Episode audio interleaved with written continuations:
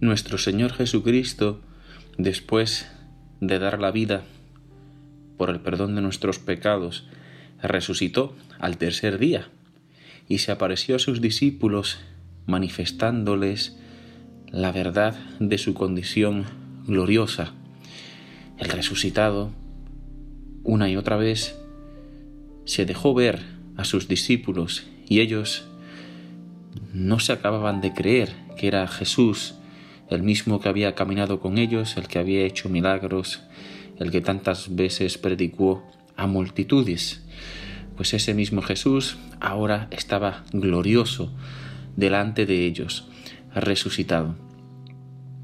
Después de estar con ellos durante cuarenta días explicándoles las escrituras, explicándoles el misterio de la redención y la salvación que vino a traer, instaurando el reino de Dios en el mundo, ascendió al cielo. Hoy, queridos hermanos, celebramos ese acontecimiento salvífico, la ascensión del Señor a los cielos. Hoy Jesús es plenamente enaltecido, glorificado, y a la diestra del Padre intercede por cada uno de nosotros.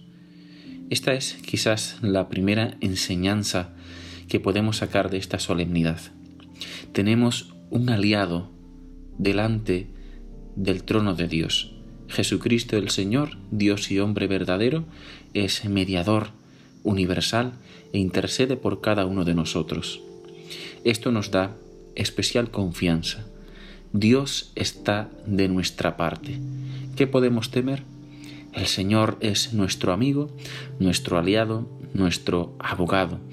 Jesucristo intercede en favor nuestro y muestra sus heridas gloriosas al Padre y le dice, mira lo que estuve dispuesto a hacer por ellos. Por amor a nosotros el Señor se entregó y murió en cruz y hoy nos ofrece a cada uno los frutos de la cruz, el don del Espíritu Santo. Por eso manifestó a sus discípulos, conviene que yo ascienda al cielo, conviene que yo me vaya, para que descienda sobre ustedes el don del Espíritu Santo. Pues bien, queridos hermanos, tenemos un mediador, Jesucristo el Señor, el Rey de Reyes, el juez de toda la historia, es nuestro amigo y eso por tanto nos llena de esperanza y nuestro corazón está también rebosando de alegría y de paz. En segundo lugar, podemos decir que la ascensión del Señor no significa que abandona a sus discípulos, que nos deja solos a nosotros los que creemos en Él. Al contrario, el Señor permanece y cumple sus promesas. Yo estaré con ustedes todos los días hasta el fin del mundo. Entonces, ¿cómo debemos comprender esto de que el Señor sube al cielo de donde ha venido? La segunda persona de la Trinidad, el Verbo, llegada a la plenitud de los tiempos, asumió una naturaleza humana en todo igual a la nuestra, excepto en el pecado. Ese es el misterio de la encarnación. Este misterio nos habla de la cercanía de Dios, de cómo el Señor, interesándose por la condición del hombre, se abaja, sale a nuestro encuentro para ofrecernos a la salvación. Pero que el Verbo haya caminado en este mundo, se haya introducido en nuestra historia, no significa que haya dejado el seno de la Trinidad. Esto es un gran misterio, pero en Dios no hay cambio local. El Señor asume una naturaleza humana y más que dejar el seno de la Trinidad, lo que hace es que eleva esta naturaleza hacia sí, de tal manera que, viniendo a convivir con nosotros, no deja al Padre ni tampoco al Espíritu Santo, pues de una manera parecida el misterio de la ascensión. El Verbo encarnado, Jesucristo, regresa a el seno de la Trinidad, pero sin dejarnos a nosotros. Y entonces ahora pues hay una gran novedad. en el seno de la Trinidad es introducida plenamente una naturaleza humana. Entonces el Señor, en vez de abandonarnos, nos lleva consigo, porque Él es la cabeza y nosotros somos los miembros de este cuerpo místico unificado y unido a Jesús por la fuerza y la obra del Espíritu Santo, que es el alma de este cuerpo y que unifica a todos sus miembros. El Señor nos lleva consigo y hemos empezado una existencia nueva en el seno de la Trinidad. Esto, como digo, pues es un gran misterio, pero es el significado profundo de la ascensión del el Señor. Al ascender se lleva consigo toda una humanidad. Todos nosotros vamos ocultos en Él, pues los bautizados hemos sido sumergidos en su muerte y también participamos de su resurrección. Por eso, queridos hermanos, tenemos que decir que el cielo, de alguna forma, lo estamos viviendo ya, porque para eso ha venido Jesús, a instaurar el reino y para que poco a poco todos nosotros vayamos siendo como arrastrados con Él hacia la eternidad.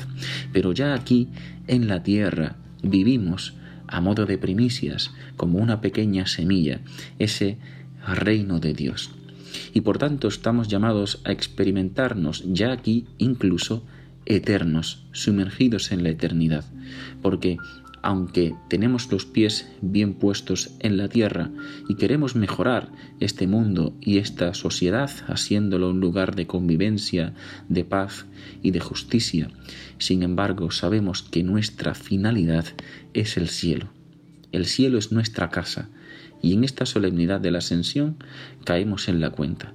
Jesucristo nos precede y nos marca el camino, nos indica hacia dónde vamos y cuál es nuestro destino, la morada eterna. Pues bien, queridos hermanos, esto nos llena de especial gozo. Hemos sido redimidos por Jesús y ya vamos camino al cielo.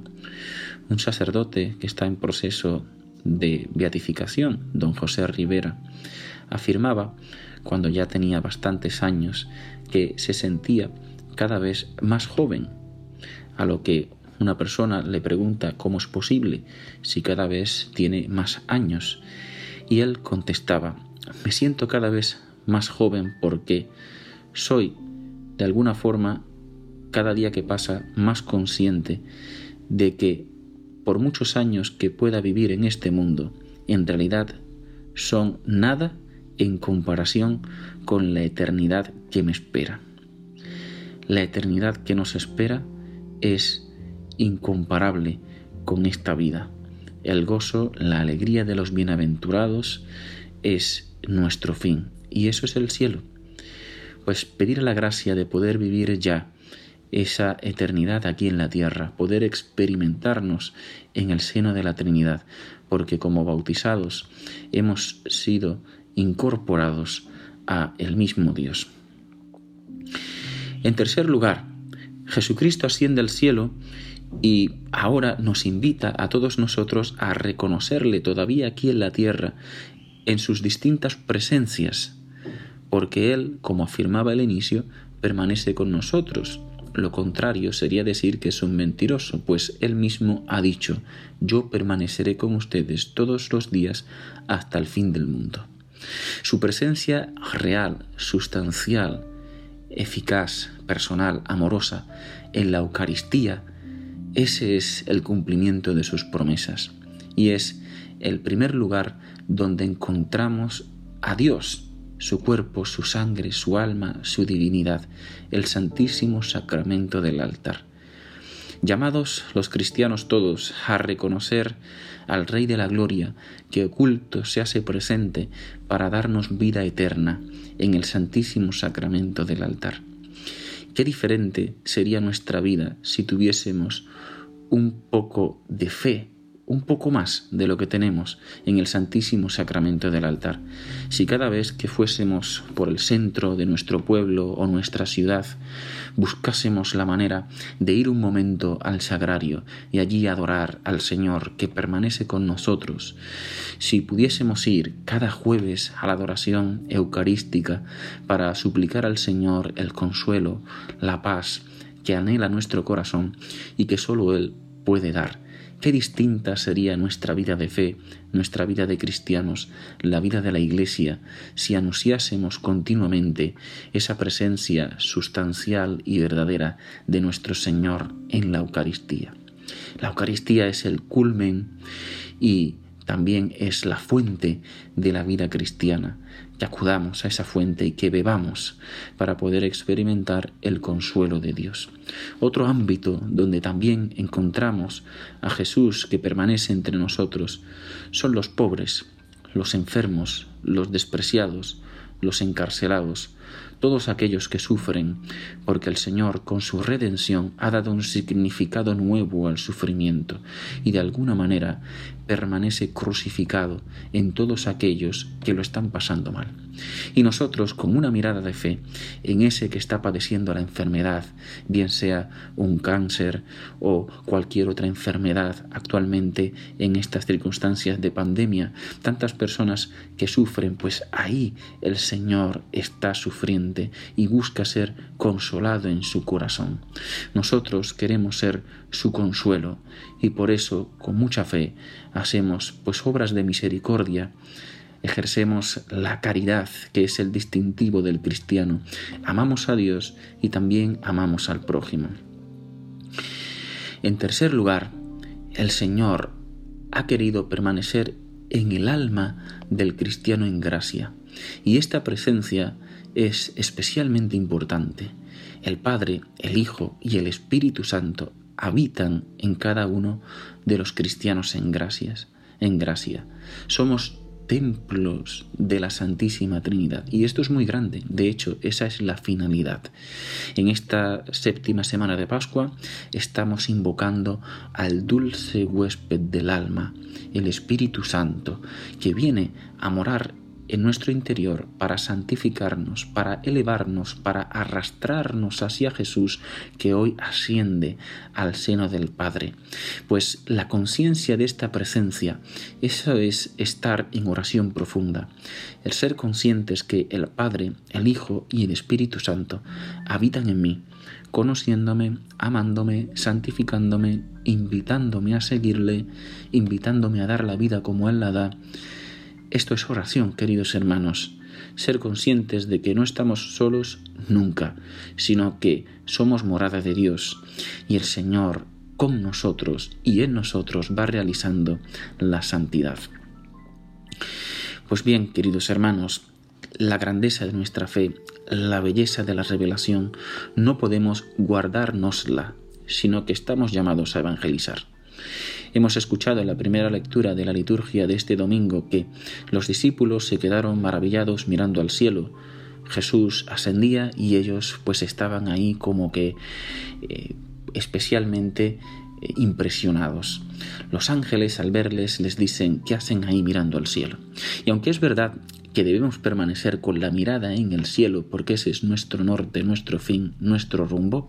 Sin embargo, no nos quedamos paralizados, sino que salimos al mundo entero a anunciar esta buena noticia. En el Evangelio también escuchábamos por parte de Jesús ese envío misionero. Vayan al mundo entero, anuncien el Evangelio y bauticen a aquel que crea. Esa también es nuestra misión actualmente, ir al mundo entero y anunciar esta presencia viva, nueva, real y eficaz del Señor, especialmente en la Eucaristía, en los pobres, en los enfermos y, cómo no, en la alma del cristiano en gracia. Es nuestra tarea experimentar y reconocer la presencia del resucitado entre nosotros y no callarnos nada, sino incluso gritando salir al mundo entero, que el Señor vive, que el Señor eh, te busca, que el Señor nos ofrece la salvación. Así de urgente es nuestro anuncio, porque el Evangelio también afirma con contundencia que el que no crea será condenado. Son palabras muy fuertes y el Señor, desde luego, que no quiere la condenación de nadie, al contrario, desea desde lo profundo de su corazón que todos los hombres se salven por el conocimiento de la verdad. Pues nos llama a nosotros, queridos hermanos, a ti y a mí, a colaborar en esta misión de anuncio de esta salvación, de esta bienaventuranza que nos ofrece en su Hijo eterno, el Verbo encarnado, Jesucristo el Señor. Acudamos, pues, a Nuestra Señora, la Virgen María. A diferencia de Jesús, que asciende al cielo por propio poder, la Virgen María, Nuestra Señora, es adsunta por otro, elevada por el mismo Dios y constituida en reina y señora de todo lo creado. Ella es Madre del Rey, también es nuestra Madre, pues pidámosle que nos ayude a vivir todas estas enseñanzas. Que Dios les bendiga.